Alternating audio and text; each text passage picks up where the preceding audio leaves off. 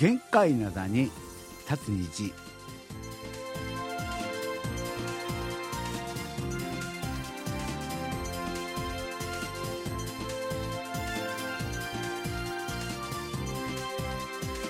1月15日月曜日の限界なだに立つ日皆さんお元気でしょうか？ドクターシンこと新日本です。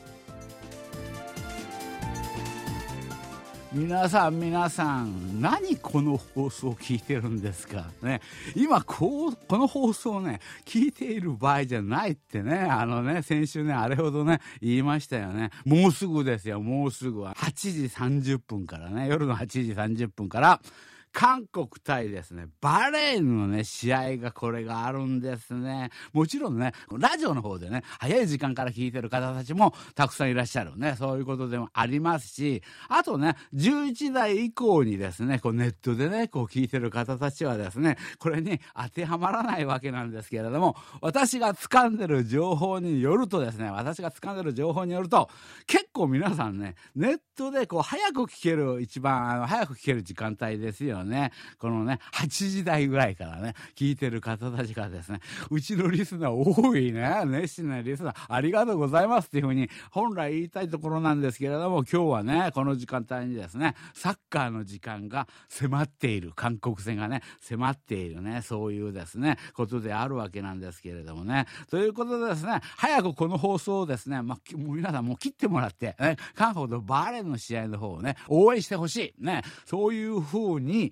言いたいところなんですか？言いたいと、ごめん、私はもうかっこよくね、わ、この放送はどうでもいいんだ。皆さん、これ切って、あた、とにかく、まあ、あの、テレビ見てくれっていうふうにね、私かっこよく言いたいところなんですけれども、なんと、日本ではですね、この試合テレビ中継しない。日本、やっぱりな、これね、すごいよね、やっぱね、日本ね。あのね、あの、地上波はもとよりですね、あの CS とか BS などのね、テレビの放送はですね、この試合、あの、一切ないっていうね、日本の試合だけ、あの、中継っていう、そういうことでありますんでね、そういうね、恐ろしい状況であるわけなんですけれども、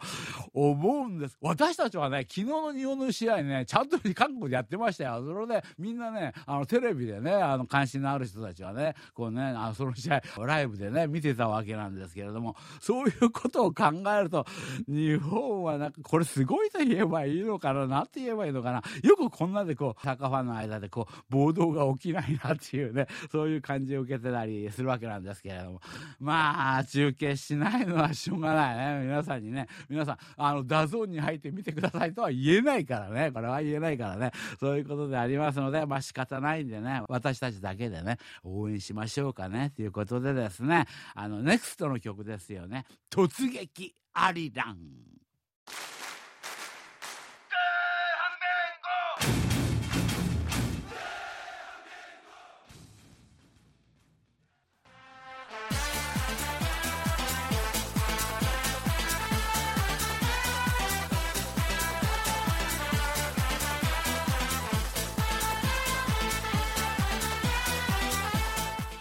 はい、あの、アジアカップね、始まりましたですよね。今回ね、あの、カタールの方でね、行われます、AFC アジアカップカタール2023っていうね、うん、そういうことであるわけなんですけれども、まあね、これを記念しましてね、私どももですね、あの、得点派でクイズね、皆さんたくさん来ましたね。それまあ、順次紹介するとして、一旦始まったんで、まあ、あの、開会式から行きましょうかね。開会式、こちらのね、私、見てません。全然見なかった。あれは、ああれは中継されたのかな？日本の方でどうなのかな？ちょっとわかんないんですけど、なんか開会式とかはなんか日本の方好きそうですよね。韓国の方ではもう大々的にいろんな放送局で中継されました。ね、中継されましたけれども、私はそれはあんま関心ないです。それはあんま り関心ないということで、あの開会式はね、見なかったわけなんですけれども、で、あの今回ね、やはりね、こう、あの皆さんね、あの送られてきました、送られてきたたくさんのですね、得点あってね、予想ね、うん、そちらのを見てると、私がこの前ちょっと、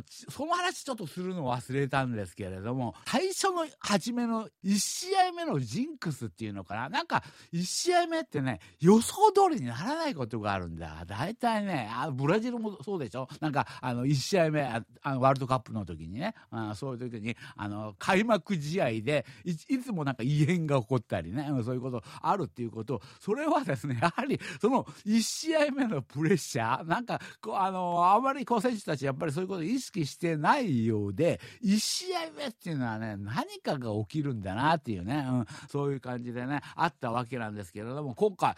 カタール強かったね。思いのほかカタールね、今回ね。あのね、カタールもちょっと今回しょぼいだろうっていうふうな感じではあったんですけれども、本人たちとしては、今回あのなんか、名誉挽回、名誉この前のあの、ワールドカップやね、最近のですね、こうだらしなさ、それをですね、国民の前で、いや、私たちは、ま、あの、本当はこれだけのことはできるんだみたいなものを見せようとしている、なんかこう、あの、意地がね、ひしひしとこう感じられるね、うん、そういう試合であったわけけなんですけれども、そういうことで、まあ、いろんな試合がね、あの、1回目のね、試合がね、いろいろというふうに行われたわけなんですが、日本の試合ね、昨日ありましたですよね。あの、うちの、あの、リスナーの皆さん方の得点当ての方では、もう5対0とかね、4対0とかね、すごい方、6対0っていう人が6対0とか見たら。で、一番なんかこう、堅実に書いてきたのは南條薫さんか。南條薫さん、3対1。おお、それ見た時に、あ、なるほどね。3対1。これも、これあの十分にあり得るな。で、私は先ほども言ったように、1回目の試合っていうのは何かが起こるっていうのかね。なんかこう、あの、ちょっと予想と違うことがあるんで、あの、日本ね、今までね、最近あのね、ひろ、あの、テストマッチ、いろんなね、練習試合ね、うん、そういうもので非常に日本はですね、いい成績を残してきた。ね。で、あの得点もですね、もう4-0、5-0っていうのがもう当たり前みたいに点数を出してきたけれども、本番になれば、これちょっと違うよ、特に1試合目はちょっと違うよっていうね、うん、そういう感じを持ってたので、私としては2-0で日本が勝つっていうふうにね、予想してたわけなんですけれども、蓋を開けてみるとすごかったな。昨日の試合。あの見る方としては相当面白かったですよ。見る方としては面白かったね。日本がまあ点数1点目ねバット入れた時にはねあそうか。やっぱこうなるんだな。私の予想ちょっと外れたかなみたいなね、うん、そういう感じね受けてたりしたんですけれどもね。あベトナムねすごかったですよね。あの誰だ？あのウンウェン・ティンバクっていう人はね。名前難しいな。ウンウェン・ティンバクね。あ彼がねヘッドあのバックヘッドであのあれ入れたわけでしょ？それがねあれまぐれじゃないんだよね。あれ見てると彼ちゃんとね頭の後ろでボールをパンと当てた瞬間にねそのボールの行方を追ってるんだ。俺はこれだけのことやったけどあのボールなんとかなんとかやってくれくれなんかこう執念がね最近のテレビあのすごいデジタルなんでねあの彼がそのボールをぐーっとこうあの倒れながらもあの見つめているね後ろを振り向きながらあのボール行ってくれんだそれがねあの見えたんだね。彼の目つきがね。そうかと思えば次の瞬間本当入りましたからあれは。あれね。もしねあのこのままこうちょっとあの大会まだまだ始まったばかりですけれどもいろんな得点あると思うけれどもこれもしかすると一番こうね素晴らしいゴールっていうのがねそういう賞に選ばれるかもしれませんよ。あれすごかったな。それを見れた日本の皆さんラッキーですよ。ラッキー。それでしかも日本はねそれから勝った。ねただ一瞬ねあのやはりあれだったですよね。あのベトナムがですね2対1でリードしましたからね。あれもね左側のセットプレーからポワッと入ってあれも本当ベトナムがすごかったっていうしかない。日本がダメだったんじゃなくてあのほどベトナムがすごかったっていうね。それで2対1になった瞬間えー、あの試合見てる人たちもう本当に大半がねベトナムの方でさえもうびっくりね びっくりってねそういう状況でねあの試合が行われたわけなんですけれども。ああ、強いて私は難点を指摘するとするならば、あの、ベトナムのトゥルシエ監督、トゥルシエ監督、2-1になった瞬間ね、私だったらちょっと卑怯かもしれないけれども、徹底的に守ると思います。徹底的に守って守って守り抜いたら、ああまあ日本の実力から言ってね、1点は入れてくるでしょう。もうこれはしょうがないし、まあ1点入れたら、それでも2対2の同点でこの試合を終えることができたら、もうベトナムのサッカー史に残る快挙になるわけなんで、私がもしトゥルシエだったら、ここはもう守備でしょうっていう感じで、あの、ちょっと卑怯に見えますけどね、全員守備みたいな、雰囲気になってたっていうふうに思うんですけれども、いやー、トゥルシエは、私が見る限りでは、ベンチの方で何のサインも出さないっていうのかな、今まで通りでいいんだよみたいな雰囲気で言ってしまったところがね、私、それがちょっと残念でしょうがないわけなんですけれども、まあ、日本はね、だんだんですね、まあ、あの、1試合目のプレッシャーっていうものを抜け出して、ね、ああ、な、南野選手、かっこよかったですね、あの2点ね、あのね、最初の1点と、あの、次にね、あの、シュートしたやつも、あれも、足とあいあ股の間をね、くあの、相手の股の間をくぐり抜けて、ゴールに入るとね、強く打ったわけじゃないんだけれども、彼もなんかだんだん所属チームのせいかな、アートサッカーに似てきたな、力は入れない。ただ、本当、あそこだけだよっていう感じのコースをね、あのね、あポンと蹴ってくるね。わあ、私は今回本当、あの、南野選手いい選手だと思ってたんですけれども、今回復活したなって感じ。ますます日本強いな。韓国はこうなるとちょっとだんだんね、厳しくなるわけなんですけれどもね。そういうことでね。で、まあ、あの、サイカさんとかですね、今回の試合に対してね、あの、詳しいリポートとかね、あの、してくださったわけなんですけれども、今私が、あの、これを紹介しようと思ったんですけれども、自分で話してしまいました。試合の中で自分のでですね、あの、話してしまったわけなんですが、皆さんのお便り一つ紹介するとですね、この方はですね、シンさん、スタッフの皆さん、ありがとう。倉敷市のですね、小川隆でございます。はい。小川隆さん。シンさん、シンさん、シンさんまたまたまたまたですね、得点当てクイズやってきましたね。一番喜んで、やったーっていうね、そういうことでですね、やってきましたね。もちろん今回も参戦いたしますよ。あの、カタールアジアカップですね、今までですと、まあ、アジアでの試合はですね、難しいっていうふうに言われてきてですね、まあ、あの、接戦がね、当たり前であったわけなんですけれども、今の代表の状態を考えるとですね、逆にこう、予想がちょっと得点当てっていうことことであれば難しい。日本、ちょっと、日本ちょっと強すぎるのではないか。ね。そうそういう感じをね、あの、受けたりする。ね。なんせですね、得点力が、あの、非常識で、非常識。4点とか5点とかね、そういう点数が当たり前な感じですよね。今回はですね、思い切って大胆に予想してみたいというふうに思いますっていうことでね。うん。で、あと、あの、韓国と日本のですね、あの、決勝でのですね、対決、これがね、あの、あるんでしょうか？っていうことですよね。で、あの、要注意としましては、ね、オーストラリア、ね、ウズベキスタン、ね、イランでしょうね。どんな試合になるかですね、圧倒的な力をこう、あの、見せられるのでしょうか？楽しみですっていうね、うん、そういうことなんですけどね。うん、あの、試合がね、行われる前にね、送られたね、あの、あれでございますので、このですね、あの、なんだ、あの、小川隆さんでさえ、日本とベトナム5対0、日本、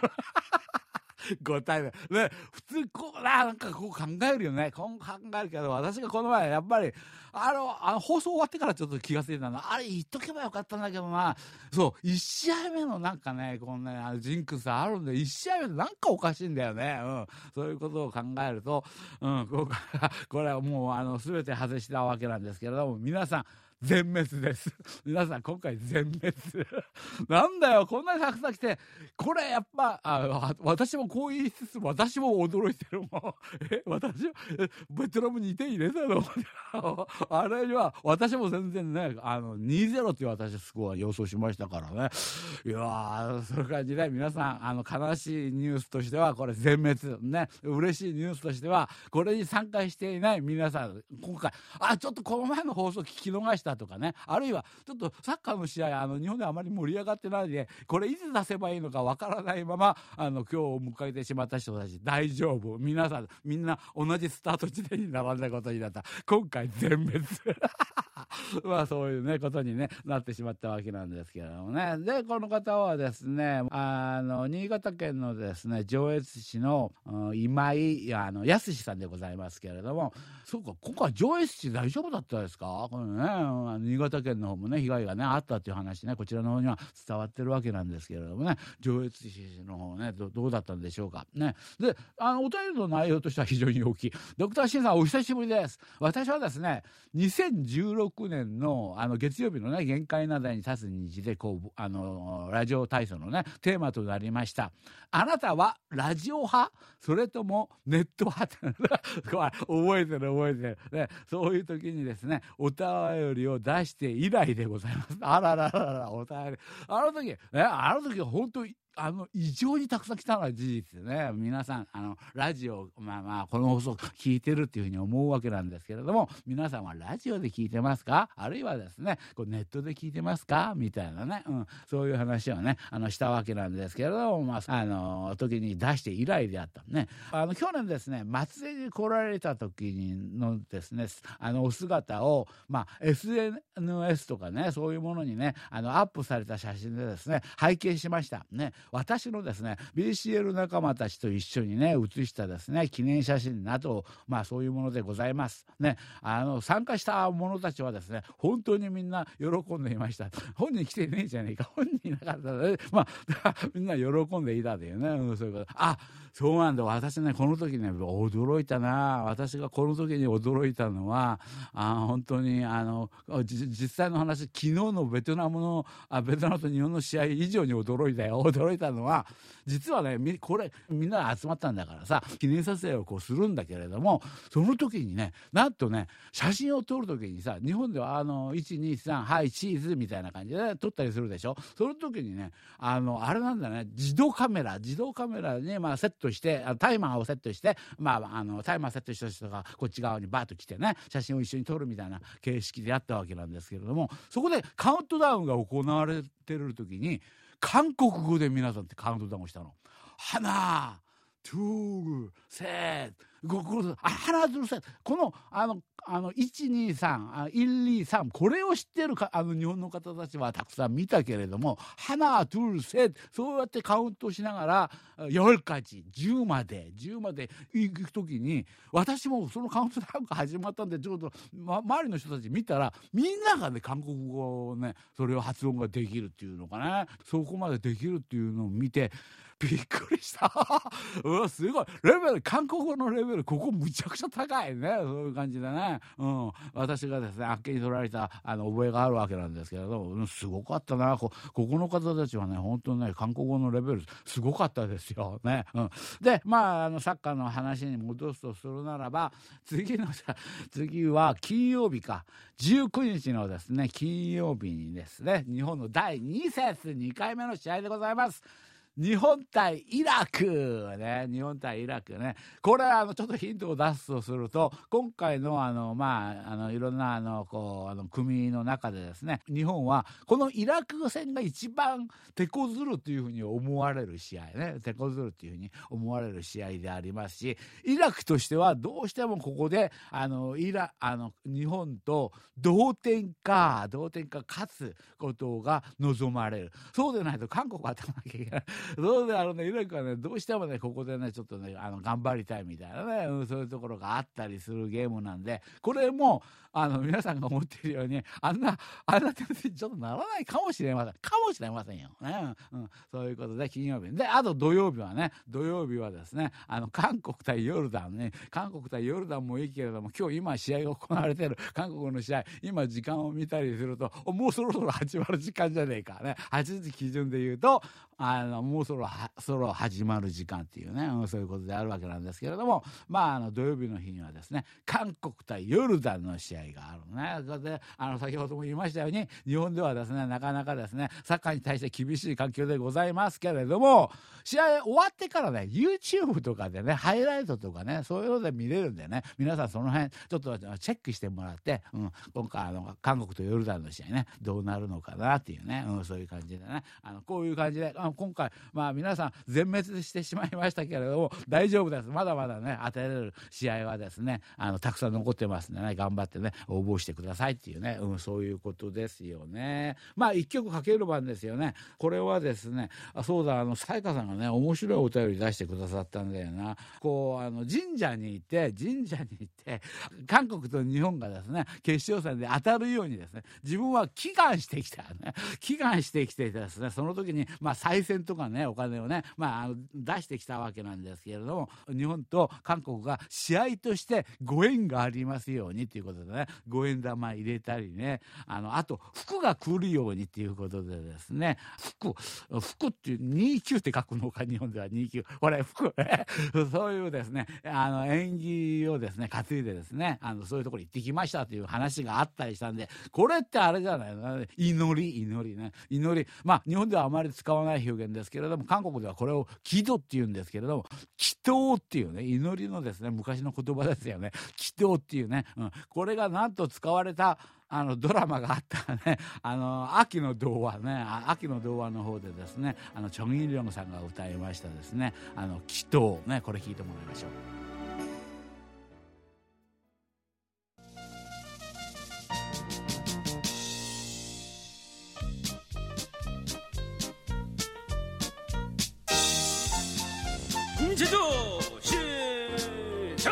ラジオ体操の時間です。はい、ラジオ体操の時間はいいんですけれども、時間があんまりねえな。来週からあの当分の間あれだな。コードなしにコードなしにですねそのまま入ろうかなっていうねそういう感じであるわけなんですけれどもね。まあ1月のテーマはねこれだけは今年はでも絶対やるぞみたいなねそういう話をね皆さんに募集したところこの方はですねあのクツダドータユヒロ工藤ユヒロさんでございますね。新さんありますよ。そしてですね奥ばせられながらあの明けましてねおめでとうございます。ます。去年ですね、12月の、まあ、あの、まあ、テーマでありました、2023年のね、個人的ニュースね、これはですね、ちょっとね、お便りが出せませんでした。すいませんでね、そういうことでね。で、今月のですね、2024年にやり、あの、やり遂げたいことっていうね、これでですね、挑戦してみます。私はですね、今年ですね、やり遂げたい、ねやり遂げたいことは、韓国語の勉強を再開することで、ああ、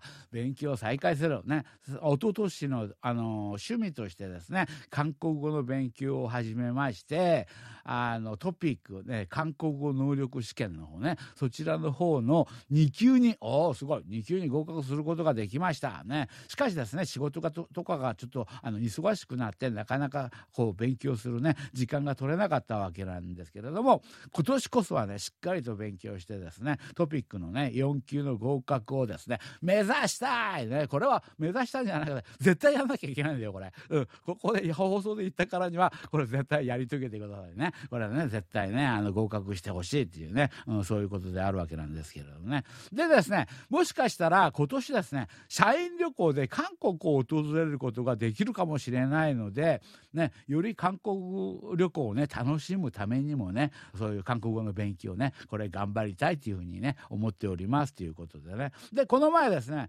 韓国の旅行がですね私が実現したらシンさんがねおすすめのですね散歩コースとかねそういうことを教えてくれるっていうねそういう約束をしたわけなんですけれども覚えておりますでしょうか？はい覚えてもおりますよもちろんね。覚えているだけじゃない。あのその時あのあの後から工藤さんがね韓国で美味しいパン屋ってあるのかみたいなねそういう質問とかがあったりするんですけれどもあ私はあります。もう工藤さんのためにね。これはもう間違いねみたいなね、うん、そういうところはあの日本パン強いでしょう。だけどまあ韓国にもねここはすごいよソウルの中でね、うん、すごいよみたいなところ準備してますんで何の心配いりませんよね。はいということでですね今回はまあ、工藤宏さんだ。今回は、まあ、あのまさかの方で面白い話もたくさんあったんですけれども面白い話を紹介するよりは私の話の方が長くなってすいません。ねそういうことでね、まあ、今回はあの工藤宏さんがあの、まあね、あれですよね。あの MVP ね。工藤宏さんあともう一つぐらいあの出してくれるとね、うん、今回ね狙えるかもしれませんよっていうね、うん、そういうことですよね。はい今日もお別れの時間になってしまいました。また来週ですね。元気にお会いしましょうね。これまでドクターシンことシンニョンでした。여러분안녕히계세 요。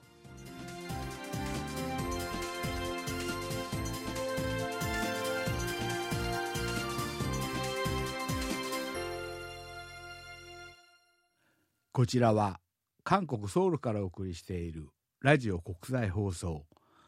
KBS ワールドラジオです。